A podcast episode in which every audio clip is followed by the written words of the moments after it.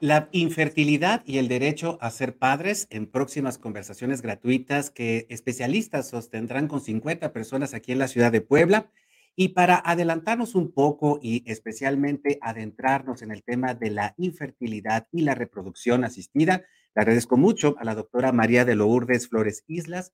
Ella es especialista en ginecología y obstetricia, además de biología de la reproducción, quien pues ha participado tiene una experiencia de más de 15 años y ha contribuido y participado en más de, en más de 2.000 reproducciones en vitro y otras miles, otras miles cirugías reproductivas. Y sin duda alguna esta experiencia pues eh, nos da pie y nos da luz para que hablemos de la infertilidad. Un padecimiento, doctora, que pues afecta a muchas parejas, un padecimiento que tiene solución y que podría permitir a estas personas pues cumplir un sueño, cumplir sobre todo la ilusión de ser padres o de ser madres. Doctora, se tienen enfrente algunas conversaciones, pero hablemos de la infertilidad. ¿Cómo la podemos definir? Buen día. Claro que sí, buenos días. Hola a todo tu auditorio, gracias por la invitación.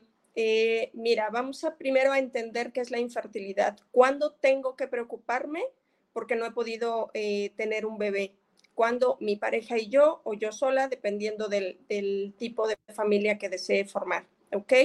Eh, bueno, cuando se tiene una pareja que tiene vida sexual activa, que no utiliza ningún método de anticoncepción eh, y donde la mujer tiene menos de 35 años, podemos esperar hasta un año para poder hablar de problemas de fertilidad como tal. Cuando la mujer de esta pareja ya tiene más de 35 años, entonces hay que esperar solamente seis meses para hablar de que ya existe un problema de reproducción en donde manteniendo vida sexual de manera constante, sin protección, no se ha logrado dar el embarazo. ¿Ok? ¿Cuáles son las causas, doctoras, que impedirían el embarazo? Eh, eh, eh, hablando tal vez de parejas heterosexuales, las parejas pues que más comúnmente conocemos, hablando de un matrimonio, ¿puede haber causas en la biología femenina o en la biología masculina? ¿Cuáles son estas? Definitivamente pueden ser causas en ambas partes, ¿ok? O incluso puede haber combinación de, los dos. En la mujer, por ejemplo, mujeres que han tenido infecciones de repetición, que no han tenido eh, tratamientos adecuados, que incluso pueden seguir o convivir ya incluso con, con una bacteria y ya ser parte de, la vida cotidiana y no darse cuenta, ¿ok? Hay que hacer estudios especiales. Esa puede ser una causa, infecciones.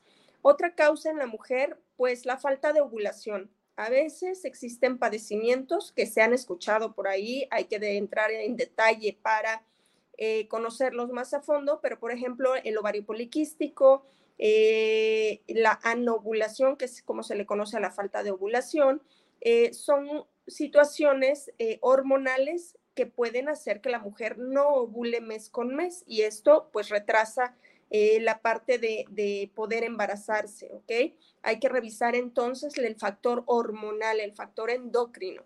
Entonces hay que revisar eh, la prolactina, la tiroides, hay que revisar la cuestión de la ovulación por sí misma. Todas estas hormonas intervienen para que se dé una ovulación normal.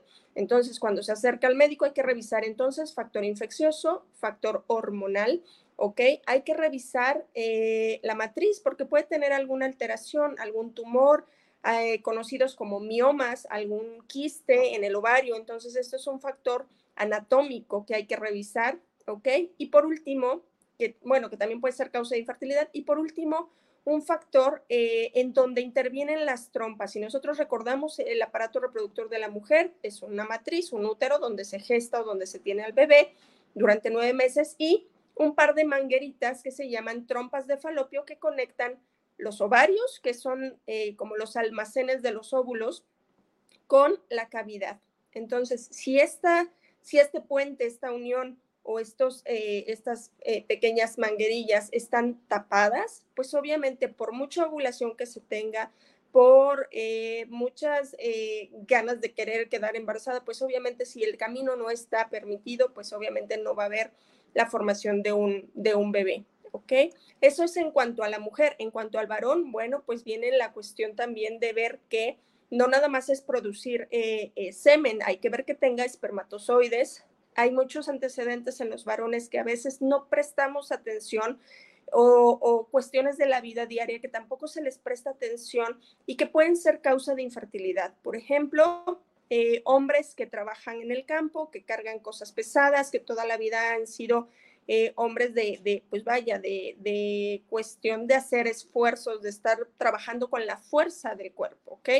Entonces, ellos eh, pueden desarrollar algún tipo de infertilidad. Los hombres que han estado expuestos también a solventes, a químicos, a fertilizantes, eh, hombres también que trabajan en lugares donde la temperatura es muy elevada. O que han tenido infecciones a lo largo de su vida y que han sido tratadas o medio tratadas de manera eh, irregular.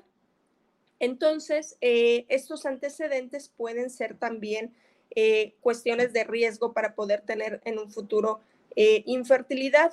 Otro antecedente también son los golpes. ¿Cuántas veces no hemos visto hombres que de repente están jugando fútbol y de repente en el calor del, del partido, pum, se pelean, golpes por aquí, de repente una mala patada en el testículo, quedó inflamado 15, 20 días y pum, de ahí vienen también problemas por cuestiones de golpes, antecedentes laborales, de trabajo, de enfermedades. Eh, vaya, hay que hacer un análisis y a veces no se presta demasiada atención a esta causa. Acuérdense, vivimos todavía en un país que, pues, para bien o mal, es machista. Entonces, el que el hombre acepte que tiene un problema es un poco más difícil y el abordaje mucho más difícil. Pero caballeros, acérquense, por favor, porque de eso depende que tengan una familia. Y sin duda, doctora, muchos de estos prejuicios o preconceptos, tal vez machistas, como usted señala, pues generan mucho silencio entre las parejas. Y hablamos de las afectaciones anatómicas, físicas, pero sin duda alguna hay afectaciones emocionales. Para aquellas parejas, estoy pensando en un matrimonio que, dijo, que, que, decidieron unirse para formar una familia, debe haber conflictos muy graves entre ambos. Separaciones incluso he visto a lo largo de, estos años eh, pasar por el consultorio muchas parejas que pues desafortunadamente no pudieron ser padres y en el trayecto, en el transcurso, pues disuelven incluso la unión que, que en cierta forma los, los llevó a buscar el bebé, ¿no? Entonces terminan separados, de repente con otras parejas. Bueno, esto es, es, es, una cuestión de dos, es una cuestión de la pareja, es una cuestión en la que tienen que tener más comunicación y tienen que estar más cercanos, ¿ok? Y parte de eso principalmente es la comunicación. Y me llama mucho la atención, doctora, eh, respecto a la diversidad de las parejas, a la diversidad de las familias, que, la, que los especialistas en, en reproducción eh, no estén, eh, vaya, este, acotados a solamente atender a parejas entre hombres y mujeres, a parejas heterosexuales, sino que, pues hoy por hoy, sin duda alguna, también este, los grupos de la diversidad sexual, las, las poblaciones LGBTIQ, también pueden acceder a estos eh, tratamientos de reproducción asistida. También tenemos eh, opciones para ellos. Las familias, eh, acuérdate que esto es, es, una evolución constante. Entonces tenemos diferentes tipos de familias e incluso también tenemos aquellas personas que quieren ser madres solteras también. Entonces tampoco hay que dejarlas de lado. Eh, es otro tipo de familia también. Entonces, para todo tipo de familia tenemos siempre alguna opción y pues hay que acercarse con el especialista indicado para poder llegar a ella. Doctora Lourdes, ¿se tienen preparadas unas eh, pláticas gratuitas eh, para 50 personas con sus parejas, con sus acompañantes próximamente en esta capital poblana? Y creo que tenemos también, tenemos, eh, ¿cómo va, cómo, bueno, en qué van a consistir estas pláticas y más o menos en qué términos se van a llevar?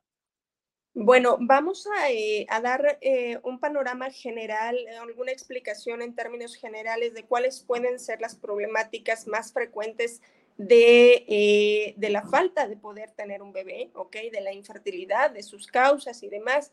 Y bueno, pues aquellas parejas que ya se sientan identificadas con algún factor o que ya piensen que ya tuvieron demasiado tiempo buscando este bebé y no ha llegado, bueno, es un momento para poder acercarse también con nosotros. Vamos a dar estas pláticas, están programadas para fin, para fin de mes.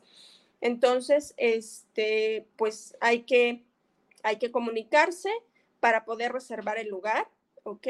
Y que podamos de manera eh, personalizada poder asistir y asesorar a cada una de estas parejas.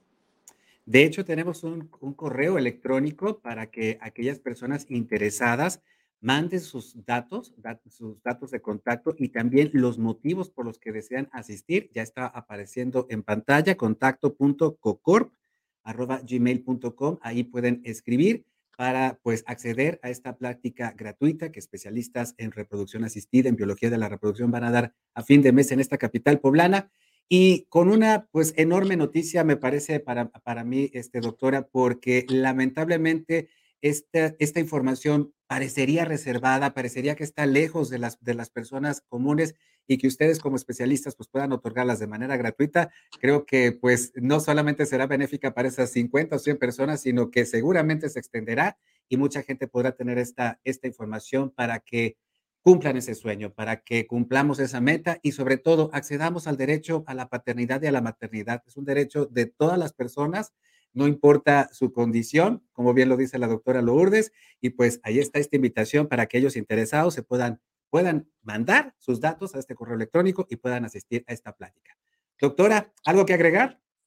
Exactamente, como bien lo dices, es un derecho que viene en la Constitución, nuestro derecho a ser padres, eh, el número de hijos y el espacio que podamos o que deseemos eh, colocar entre ellos y que no tengan la idea de que todo en reproducción son técnicas costosísimas y carísimas, no, acérquense. Eh, a veces es cuestión nada más de dar un antibiótico porque tenían una infección o de corregir algo con una cirugía porque tenían un, un tumor que estorbaba o alguna cosa. Entonces es una medicina personalizada